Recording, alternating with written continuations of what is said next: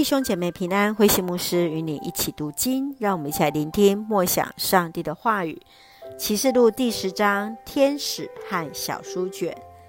启示录第十章当中是描述一位强壮有力的天使带着小书卷的意象，以及约翰来吃掉这本书卷。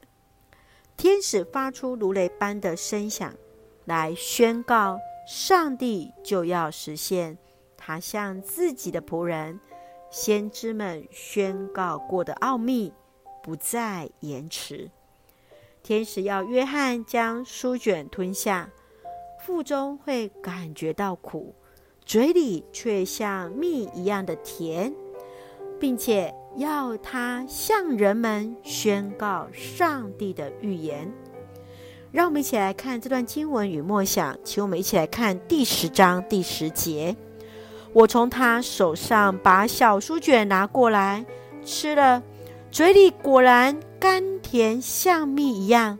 可是等我把它吞下去，肚子就真的感觉到苦。当天使要约翰将书卷拿去吃，他就顺服，却是入口如蜜，进到腹中却感到苦。接续。天使要他向世界各国各族宣告上帝的话语，因为时间紧迫，上帝就要实现他向先知宣告的话语，不再延迟。上帝的话语对人是苦也是甜，我们都要一同来领受，并向人宣讲主的救恩。亲爱的弟兄姐妹，你在什么样的情况之下会感受到上帝即将实践他所发出的预言呢？你如何面对上帝审判的急迫性，来勇敢向人传福音？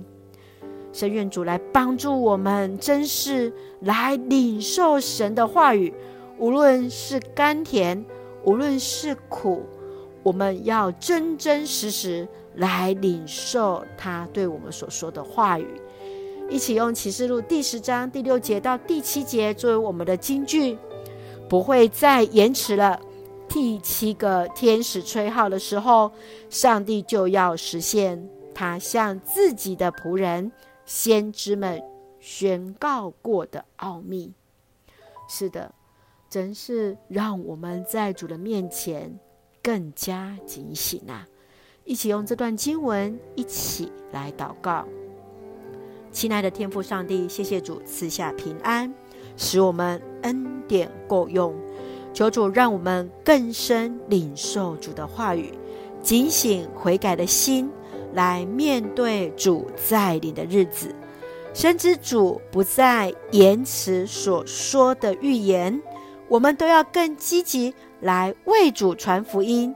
向人宣告主的话语，愿主赐福我们的家人身心灵健壮，恩待所爱的台湾，我们的国家一切平安，使我们做上帝恩典的出口。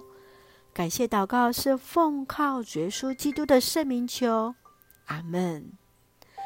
弟兄姐妹，愿上帝的话语来成为我们生命一生的帮助。